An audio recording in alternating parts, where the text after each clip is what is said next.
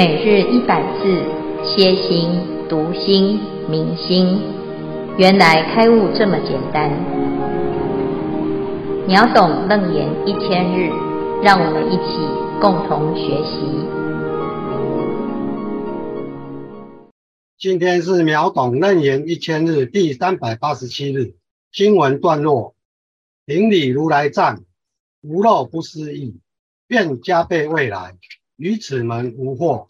方便易成就，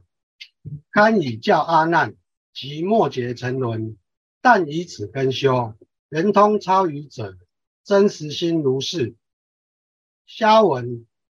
顶礼如来藏，如来是指佛宝，藏是指法宝，无漏不思议，无漏是指僧宝大阿罗汉。愿加倍未来，加倍加持的意思，即末劫沉沦，末劫未来的意思。但以此根修，此根修这边经文是指耳根学习。消文至此，恭请见微法师慈悲开示。阿弥陀佛。诸位全球云端共修的学员，大家好，今天是秒懂楞严一千日第三百八十七日。我们要来总结这一段文殊菩萨的分析以及推荐啊，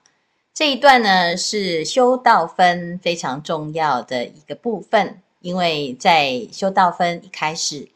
佛陀请阿难来做一个啊提问，那阿难问了如何入门哈，这个入门这件事情啊，好是每个要来皈依来修行。乃至于发心的佛弟子都很啊，这个提的问题都会提的问题哈，也很在意啊，就是到底我要从哪里开始，而且呢，还可以真正的达到修行的目的哈。那在这现场呢，有二十五个法门哈，有二十五圆通来做好每一个法门的介绍啊。这所谓的眼耳鼻舌身意色声香味触法，眼根、耳根、鼻根、舌根、身根、意根所产生的这个事，这就是我们的生活，我们现在现实感受到的世界哈。那如果呢，在这个生活中啊，就可以修到圆通啊，那表示我们现在这一生的修行是有希望的。可是问题。在这些法门的分析乃至于分享了之后呢，啊，那大家都觉得有点困难哈，因为有的啊程度太好哈，有的呢是经历太太奇特哈，那有的呢是法门太高深啊，所以呢，佛陀请文殊菩萨来做一个非常直截了当的剖析哈，那目的呢就是直接帮阿难以及末世的众生来做。分析好，那佛陀呢，这样子的祈请啊，文殊菩萨当然就是啊，非常的清楚的指出，在这个末劫啊，这里开始谈到末劫哈，诚如诸佛世尊寻我诸方便，以救诸末劫，求出世间人，成就涅槃心，观世音为最。好，那这是文殊菩萨特别的强调，如果这个末劫这个时代呀、要求出世间的话呢，啊，那观世音菩萨的法门是最殊胜了啊。那这个接下来呢，就就啊，最后总结就是顶礼如来藏，无漏不思议，愿加披未来，于此门无惑。好，那文殊菩萨呢，在修行啊，啊，他也是修这个法门。那这个法门这么的殊胜呢，他又很害怕那个末劫的众生啊，就会啊，还是不太肯定、不太确定啊，甚至于有时候呢，有的人听完了之后啊，还是觉得很困难哈、那诶，这个地方呢，就要特别的来做一个加行哈、这个加行叫顶礼。我们知道呢，所谓的顶礼哈、就是表示我们用最啊，五体投地的方式来接受啊，我们顶礼的对象哈、啊。我对你啊折服，我对你完全是啊我服服帖帖，完全接受哈，你才会顶礼啦哈。所以呢，这里呀要等顶礼谁呢？我们一般是顶礼佛、顶礼法、顶礼僧啊，顶礼三宝哈。那这里呢，要顶礼的是如来藏啊。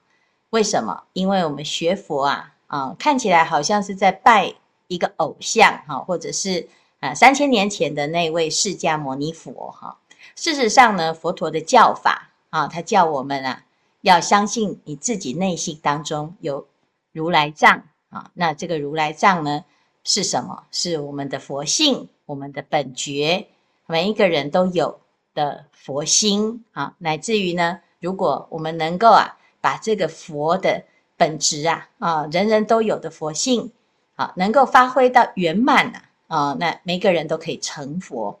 可是问题是啊，我们常常对自己是不确定的，而且不自信，所以在长期累积的轮回经验里面呢，我们早就已经把这个如来藏给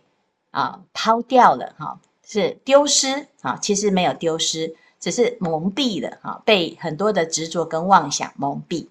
我们不知道自己是如来呀啊，所以呢，这个如来藏虽然有很大的。啊，功德可是就是秘藏而不显，好，所以我们现在呢是借由顶礼的这个发心啊，啊，就是我们要其实要顶礼自心啊，顶礼自心呢，完全完全接受自己的内心是啊跟佛没有差别的，但是我们心里面有很多的烦恼啊，啊，自己过去有很多的习气，好，那没有关系，哈，为什么？因为如果我们开始啊，依着这个如来藏来起修修这个法门呐、啊，诶，它就会怎样？就会发挥功能。这如来藏本身呢，啊，是无漏不思议啊，是没有过失的，没有烦恼，而且具有很大的威力哈、那这个威德力呀、是不可思议，是超越我们自己的想象。好，那所以呀、就是要。大众啊，要来相信这件事情哈。那因为现在的人啊，成道的人很少啊，那甚至于修行有一点成就的都很少哈。所以呢，文殊菩萨特别特别为了未来啊，这末劫的大众啊，啊，来做一个加持哈。愿加批未来于此门无惑，方便易成就哈。就是大希望啊，增加大家的信心。啊，我们要对于这个修行的法门呐、没有疑惑，百分之百的相信，你才能够义无反顾的一直去修哈。那你如果呢，一边修一边想，嗯，有效吗？嗯，这个是对的吗？嗯，啊，这是最适合我的吗？你可能啊，这种疑惑，啊，弄到最后呢，你都还没有开始修啊。那事实上呢，只要你开始用功啊。方便易成就，这是效果非常好的哈，而且很容易。好，那文殊菩萨呢，讲到这个地方啊，已经啊是所有的招数通通都讲完了啦哈。那所以呢，就希望啊，哎呀，这个大众啊，回应佛陀一开始要请文殊菩萨所讲的啊，这阿难还有末劫沉沦呐，啊，那你就是但以此根修。圆通超愚者，真实心如是啊！这是非常非常啊简单，而且非常圆满的一个法门哈。那又简单又圆满，那真的是啊，这个呃，这个世界上大概没有其他法门比它更好了哈。所以呢，但以此根修哈，圆通超愚者，这个效果非常好哈，超过所有在会的所有的人哈。当然，文殊菩萨讲这个哈，他也不怕大众生气哈，因为其实大部分的人通通通都已经圆满了啊，圆满的圣人呢，当听听到了，诶，文殊菩萨没有选我的时候啊，啊，那他是不会生气的哈。为什么？因为他已经圆通了，他修行已经成就了，他不会啊担心被比较啊，被否定啊啊。那因为呢，文殊菩萨讲的是事实，那。一个圆通的人呢，他也不会因为啊你没有选我哈啊那诶他就起的烦恼心哈，所以呢我们就可以知道呢，当我们今天呢啊做了很多事情，然后得不到被肯定哈，得不到自己期待中的一个哈顺境，或者是应该有的掌声哈，然后你就因此就起烦恼。其实你并不是真实的发心，而是为了那些掌声而发心，为了那些肯定而发心哈。那如果阿南呢，跟末劫沉沦呢，啊是有这样子的患得患失，这是很正常，因为我执还在哈。那如果呢，他已经修到很成功了哈，他觉得他自己的修行是最棒的哈。甚至于是阿罗汉或者是菩萨的层级，如果还会因为被否定而起烦恼心，那你就大概知道它是假的哈。所以呢，其实啊，呃，但依此跟修啊，那你就修好好的修啊啊，耳根圆通是最殊胜。我相信呢，在场的所有一切大众也都会肯定，甚至于如是如是，就在那边猛点头了哈。所以呢，文殊菩萨呢一说啊啊，其实。就是其实要给谁谁阿难跟末劫沉沦一个很大很大的信心哈，所以这一段呢，其实是一个非常很很简单的总结啦。然后呢，诶，文殊菩萨又再一次在强调如来藏的功德力啊。其实这个修行要成就啊，你只要什么法门都可以入门，这个门很简单哈。但是呢，只要怎样，只要这个如来藏不失。啊，依着如来藏而修，你不断不断的去开发自己的如来藏，去认识自己的如来藏，去体会自己的如来藏，那你的心呢，就会给你很大的回敬。哈，怕的是我们忘记自己有，或者是不知道自己有啊，所以就在外面东奔西走，甚至于呢，啊，还羡慕别人哈，乃至于呢，在流浪生死当中呢，迷失方向哈，不知道回家哈。所以呢，这一段呢、啊、是非常殊胜啊。这个文殊菩萨苦口婆心，到最后呢，就是有回应了如来的提问啊。那的确是非常值得大众把它记起来哈。因为耳根圆通不难修，耳根圆通人人都能修，而且呢，它又很殊胜。那既然如此啊，希望大众啊，我们讨论到现在。已经应该是啊，有经过了很长的时间，不断反复的对于这个法门有很多的啊，这个诶肯定以及练习，甚至于呢分析，连修法都已经讲得很清楚了哈。那剩下来就是啊，只欠东风哈，就是大家呢自己实际上实际修正啊，你就会啊很有体会，很很能了解为什么文殊菩萨这么的推崇这个法门啊。以上是今天的内容，来，我们来看看第六组有什么问题。师傅好，各位同修师兄好，我是六组的见闻觉知，今天弟子来向大家分享一下学习观世音菩萨耳根圆通法门的两个小小的练习的过程。弟子从秒懂楞严一路跟随上网课，在建辉师傅深入浅出的教导方法下，弟子从开始的很难懂。到后来，小组的每周开始讨论学习，渐渐有点懂了。秒懂楞严三百三十六日，师父开始讲解观世音菩萨耳根圆通章和修行耳根入流的方法后，弟子就开始尝试练习，到现在有一个月了。第一个经历就是在我做义工的寺庙旁边有一个航空学校，每天都会有飞行员在练习飞行，从早上飞到晚上。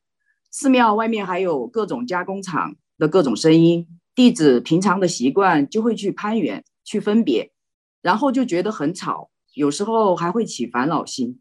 觉得打扰了清净。几年下来就被迫习惯了，但是有时候还是觉得很吵闹。学习了耳根圆通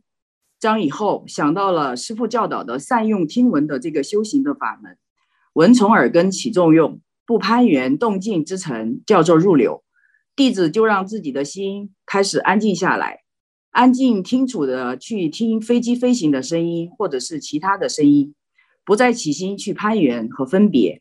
慢慢的就发现外面的声音已经不会打扰到我了，但是这个清静的状态只是保持了几分钟，自己忍不住又随着声音去攀缘追逐，这时心里有一个声音会提醒自己。然后又把心收回来，又开始练习。有时候状态好一点，可以坚持十分钟。当时弟子想，还是要感恩这个世间所有的音声，因为有观音法门，我们可以随时练习，对境念心，如是见真。第二个经历就是弟子有一天去医院扎针灸，治疗室扎针灸的人很多，各种各样说话的声音。弟子想，这么吵的地方，我正好来试试最近我练的耳根圆通怎么样了。那天早上有师傅直播的课程，教官当中，我很想听，我戴上了耳机，接下来闻耳保持极静，能清楚地听见各种人声、聊天的声音、打呼的声音，不去攀援追逐。专注于师傅的课程语音，这次保持了十五分钟左右，又随着外面的声音攀援了。这时候觉性升起，又把自己拉回师傅的课堂。这次坚持了二十分钟，又出流了，又再来。整个过程一个半小时，弟子攀援分别了六次外面的声音，但是弟子是喜悦的，因为耳根圆通的练习真的是很好用，人人可以练习，重在坚持。佛法的信解行证是需要我们用行动去检验的，只靠听闻经文法是不够的。通过练习，我们才可以去证悟。它可以让我们随时检查自己的觉性，随时让我们检查自己的心意识、反文文字性。以上是弟子练习的分享。想问师父，不知道这样练习是正确的吗？恭请师父慈悲开示。阿弥陀佛。好，谢谢这个见闻觉知的分享哈。哎，这个是耳根圆通的出门，就是对于所有你自己心里面认为不悦耳的声音进行耳根圆通的修习哈。那这是这这个这个阶段比较容易哈，因为呢这些声音啊，它是存在在这个虚空，存在在现在你感受到的这些声音哈。但是呢，充其量啊，它是跟我们没有关系的。好，那它是飞机在飞啊，好，或者工厂在吵啊，或者是别人在说话啊，在打呼啊，那这些呢，哎呀，它不是冲着你来，它只是一个生成。所以，如果啊，呃，从从这样子的情境当中来练习哈，就是练习禅定，练习专注哈，那它最。哎，第一个就是可以脱离这个动尘哈，就是动的一个干扰啊。我们对于声音呢，哎，喜欢安静的人就会觉得哇，有这些声音就是比较嘈杂，让我没有办法专注哈。但是呢，这个是初步的功夫哈，慢慢的呢，还要再回到啊我们的觉性哈。这个觉性是听闻，听闻到耳根之后呢。啊，就再回来到本心哈，所以一根即返元，六根成解脱啊。这时候呢，其实会有第二个境界，这个境界是冲着你来的啊，就是观世音菩萨他坐在那个地方静静的。那哎，他要听什么声音呢？他听着听的是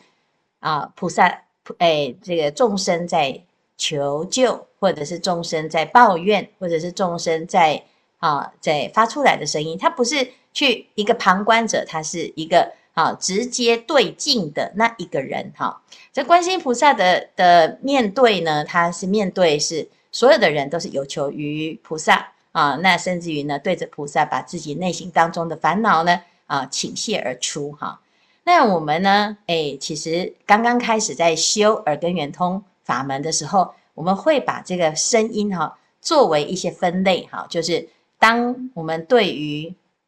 跟自己没有关系的声音啊，比较容易修耳根圆通哈。但是如果要再进阶到，如果是冲着你来的啊，对你说好话，对你说坏话啊，对你来说一些让你的内心会被动摇的话的时候呢，这时候啊，就是要更啊专注于修耳根圆通，因为一根啊从耳朵接收进来之后，我们会对这个声音啊会进行分析。进行分析是意识心的作用，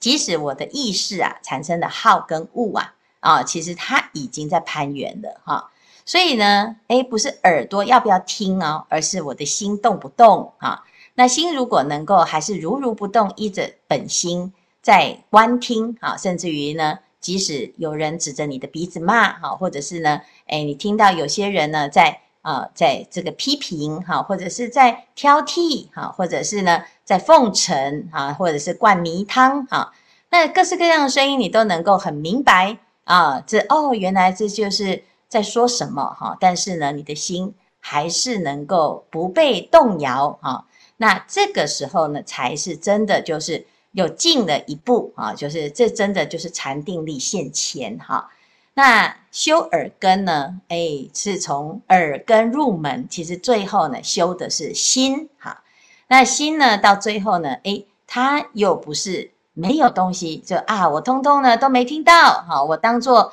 这些事情呢都与我如浮云哈，这个也不是哈，因为观世音菩萨他听到众生的苦难啊。他不会啊，铁石心肠都完全无动于衷哈。可是他又不会呢，婆婆妈妈哈，就哎看不开想不透哈。那跟着众生一起哭哈，他也不会哈。那怎么样拿捏慈悲又有智慧，智慧又有慈悲哈？那这的确是一个非常殊胜的啊一个修行的法门，要一直不断不断的锻炼锻炼。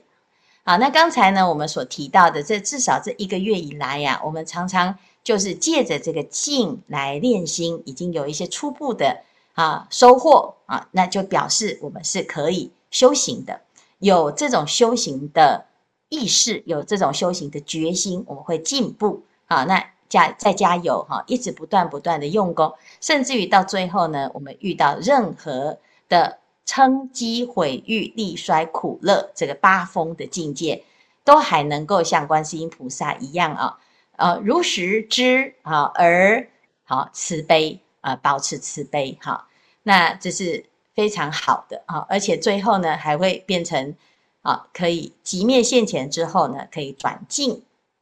利乐一切有情啊，那当然这是菩萨的修行啊，是。哎，从久远劫来就是如是如是的修。那我们现在呢，已经开始知道怎么修哈。那尽未来际呢，我们都依如是来修持哈。那么我相信呢，啊，我们对于自己的内心啊，就能够更明白啊，自己这样修是不是正正确的哈？而且呢，是非常受用。啊，好，谢谢见闻觉知的分享啊。那在这边呢，也特别在。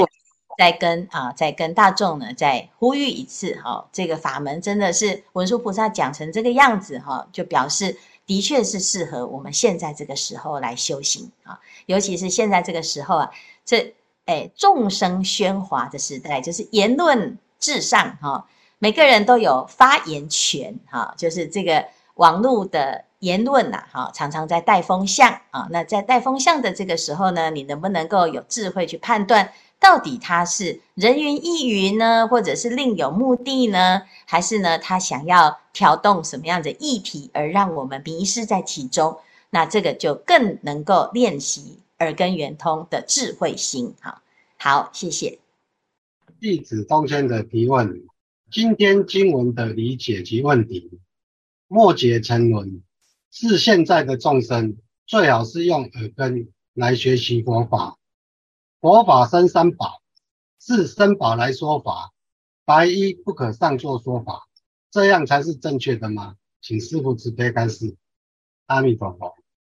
来，谢谢东迁的提问哈。您您的意思是说，现在是末劫沉沦是吗？那末劫沉沦呢，要怎么修哈？哎，我有把你的的问题把它这个抄做一下笔记哈。末劫沉沦的意思呢，是说现在的众生最好是用耳根来学习佛法。这个基本上呢，就是在在这个地方呢，就是用耳根来修行啊、是不管是现在这个时候，或者是佛陀那个时候，佛陀那个时候，像阿难啊，阿难这是当时非常聪明的哈。那他遇到了摩登伽女啊，甚至于呢，当当场摩登伽女也在听这个法门。他听完了，他后面就证到阿罗汉了。他快快证了，在后天他就要证阿罗汉了哈。那这个阿难呢，就是还在这个地方呢，他也在听哈。还有末劫沉沦，就是我们现在的状态哈。那我们有没有沉沦呢？其实我们也没有，也也算是沉沦，但是想要想要爬起来哈。那诶，这个时候呢，就是依着耳根来修哈，就不管你是什么时代、什么根性。都可以啊，因为它这个法门是圆通超愚者，这是最重要的一个观念哈。那第二个问题呢，是讲到这个白衣的部分哈，僧宝跟白衣啊哈，为什么它叫白衣哈？其实白衣的意思呢哈，是啊，就是白色的衣服哈。那为什么叫做白色的衣服？因为在印度那个时候啊，白色的衣服在代表的是身份地位，而且它是很高贵，是很好的布料。所以呢，以这个啊，如果他穿的是白衣呢，就是在家的菩萨哈，在家的居士哈。那出家呢是要穿破衣哈，染衣哈，叫繻衣，就是要坏色哈，就是不可以穿啊。纯白的哈，那所以呢，出家人是穿染衣哈。那诶，这个染衣是不是因为我们去故意去把它染得黑黑的？不是，其实是因为那个白衣呀弄脏了啦哈，然后呢破破旧旧的弄旧了哈，所以它就有很好像这个诶这个乞丐一样哈，从那个呃破布里面把它拼拼拼拼起来，然后拼成像现在的出家人的衣服，就有很多块很多块这样哈。它跟现在不一样啊！现在很多人会喜欢穿那个拼布的衣服哈，然后赶时髦、赶流行。可是过去呢，很难得到一批白布哈，所以呢，诶，在家居士啊，他只要有一点身份，有一点啊、钱哈，那他就会想要用白衣穿白色衣服来显现他的身份哈。那我们在讲着所谓的白衣说法，哈，就是白衣上座，就是其实就是在家居士的意思啦，哈。但是问题是呢，我们要谈的这个事情，其实很多人都会有一种错误的观念，以为呢，啊，就是，诶，说这个乱世啊，末法的时候啊，哦，佛法会这么乱，就是因为都是白衣在说法，哈，其实不是，或者是呢，啊，佛法这么乱，就是因为女人很精进啊，其实不是，真正的问题是。在这个时代呢，大家对于修行人没有恭敬心，好，那你修行人没有恭敬心，会造成什么问题呢？第一个，修行人自己不尊重自己，好，你第二个，在家人在学法的时候，他没有尊重修行人，好，然后再来第三个呢，修行人呢该做的事情啊，诶，没有该没有尽该做的责任。没有好好的推广佛法、讲经说法，所以呢，哎，就行为不端啊，所以造成大家想要恭敬你，也不知道要从何恭敬起哈。所以其实呢，归根结底是说，这个佛法没落的时候，哎，该修行的人，或者是啊，已经现出家相、现这个修行相的这样子的人，他没有珍惜修行，而且没有做好的模范哈。所以呢，在法院珠林里面呢，就曾曾经讲到哈，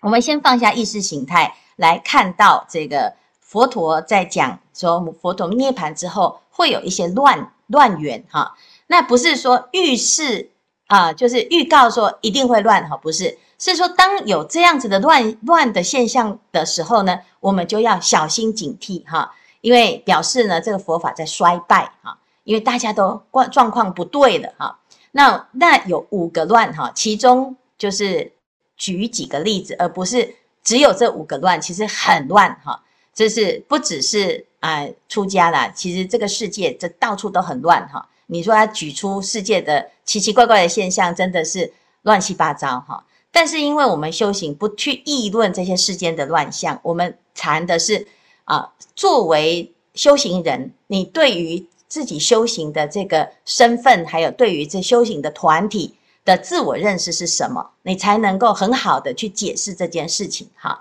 好，那第三第一个就是当来比丘啊，从白衣学法啊，那因为出家师父哦的的教学是出家人才懂啊，出家人才懂出家人该遵守的规范，所以呢，出家人要学法的话，应该是要找出家，同样是出家的出家师父哈，同样是出家的长老比丘。诶，结果他没有哈，他没有没有去学啊，有可能有两种，一种就是他他觉得现在没有人能够教他哈，第二种就是的确找不到能教人的出家师父啊，所以呢，他就只好去找他跟他有缘的。啊，他觉得诶某某居士啊，某某教授啊，哦，或者是某某大师啊，哈，诶他的法很棒哈，所以我们来跟他学哈。那这个是其中第一个，这第一个乱源哈。然后第二个呢，白衣上座，比丘处下哈，就是诶在一个同一个活动、同一个集会当中呢，哎，白衣哈在家居士的坐在尊贵的位置啊，代表身身份尊贵哈。然后呢，哎，出家比丘呢就坐在一个哈比较哎没有尊贵的位置哈，其实是这样子，是上座跟下座的一个问题哈，就是这个部分呢是有一些场合哈是会有的，譬如说呃在演讲会啊，这个演讲会的人呢，哎，他是哎这个学者啊，他是某个某某在家居士，他在演讲，那下面的比丘就在下面听法哈，那的确呢，这个是有现在这个现象哈。然后再来第三个呢，比丘说法哈，哎，我们去听佛法的时候，出家师父说的啊，啊你都不想听哈，你就哎觉得那个师父讲的很矮板呐哈，有的很严肃啊哈，有的呢也不是很有名啊，然后呢有的说的不不不够好哈，哎那有一些呢这个很很有名的白衣呀哈，他来讲讲经说法的时候，哇他说的非常棒哈，明心见性见性成佛了哈。甚至于呢，听了会开悟，所以呢，就会产生这种现象，就是大家对于这个名师哈趋之若鹜哈。那这一点呢，其实很简单呐哈，就是出家师父啊，再认真一点啊，让更多的出家师父出来说法，就可以解决这个问题哈。所以其实归根结底呢，要说什么？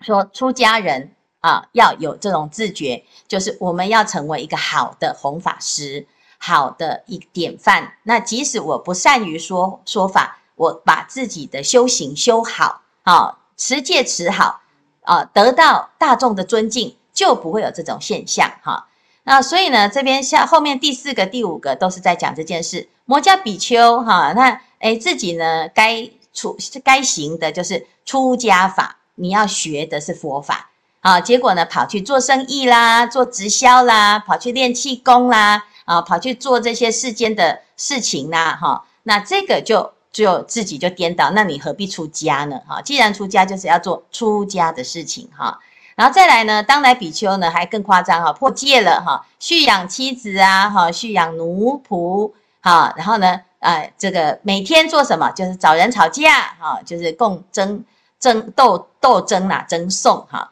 那诶到处一直去批评哈，跟人家不和哈。那最重要的是什么？这些事情呢，都是因为你的心没有在正确的佛法上哈。如果我们每天都在修行佛法，每天都在弘扬佛法，哪有时间去做这些事情？根本没有空哈，连吵架都没有空。好，所以我们看到这五个乱世啊，啊，那你你就会知道说，其实根本上的问题是，该修行的就好好修行。那在家居士要好好的护持恭敬三宝。好，那你要恭敬三宝，你不是看师傅修好，你恭敬他；师傅没修好呢，你基于恭敬三宝，你要劝谏这个师傅，要请师傅呢好好的修行。那这个你就是，哎，不管你是在家还是出家，你是不是白衣在说法，你只要有这个恭敬心，你不要傲慢说啊，我现在很会说法的哈，这些出家人都听我教训他哈，那这个你就会造成。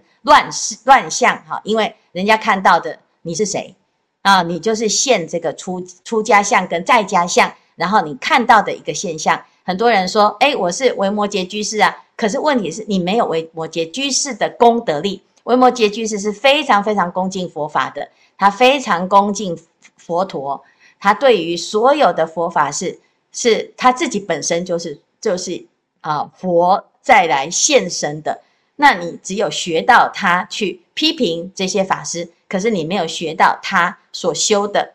这些大乘佛法的微妙啊，那这个就会造成很大的过失哈。那很多人呢，他会觉得说，哎，是不是说白衣上座不可以呀？是末法的现象，所以你就是在贬义我们白衣啊。你有这种想法呢，你就错了啊，因为我们所有的人呢，都要恭敬佛法僧，恭敬佛。啊，出家也要恭敬佛，在家也要恭敬佛，大家都要互相尊敬、互相尊重。只有僧战僧，佛法才能兴。那大家都是僧团的一份子，每一个人都是四众弟子，都是佛的弟子啊！你为什么要互相攻击呢？好，所以呢，为了要不要让这个世间越来越乱啊，我们大家都要互相砥砺、互相帮忙、互相成就，